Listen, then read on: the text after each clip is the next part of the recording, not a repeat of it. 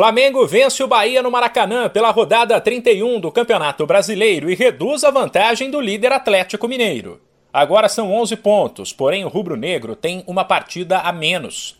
A vitória por 3 a 0 foi conquistada com gols de Gabriel, Andreas Pereira e Michael, numa partida na qual o Flamengo mostrou falhas, mas um futebol melhor que em alguns dos últimos jogos.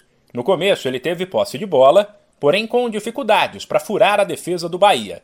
Ainda assim conseguiu marcar. E depois, quando Matheus Bahia, Rossi e Diego foram expulsos e passou a sobrar mais espaço no campo, o rubro-negro pôde controlar a partida. O detalhe é que o primeiro gol do Flamengo saiu num pênalti mal marcado, no qual o árbitro, mesmo com a consulta ao VAR, entendeu que houve toque de mão quando a bola bateu no ombro. O técnico Renato Gaúcho, que tem feito duras críticas à arbitragem, que contra a Chapecoense, inclusive, prejudicou bastante o time, foi questionado sobre o assunto. Na minha opinião, hoje o Vinícius Gonçalves teve uma excelente atuação. Eu vou falar por quê. No pênalti, eu não vi o lance ainda, mas no, no jogo ele teve a convicção de marcar o pênalti na, na hora. E depois, para tirar qualquer dúvida, ele foi no VAR. E ali eu acho que você não pode ter dúvidas. No momento que você vai ver o lance no, no, no VAR, você vai ver de todos os ângulos e você vai ver se realmente foi pênalti ou não.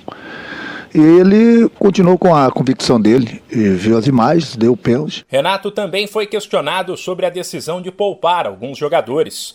Negou que o time tenha jogado a toalha no brasileiro, mas lembrou que a final da Libertadores é daqui duas semanas. Agora, alguns jogadores, o que eu falo, estavam no, no limite deles. Se põe para jogar, não vai jogar dia 27.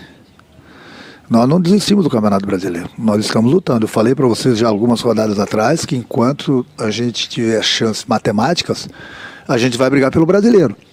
Mas não vamos ser burros. Nós vamos brigar pelo brasileiro com inteligência.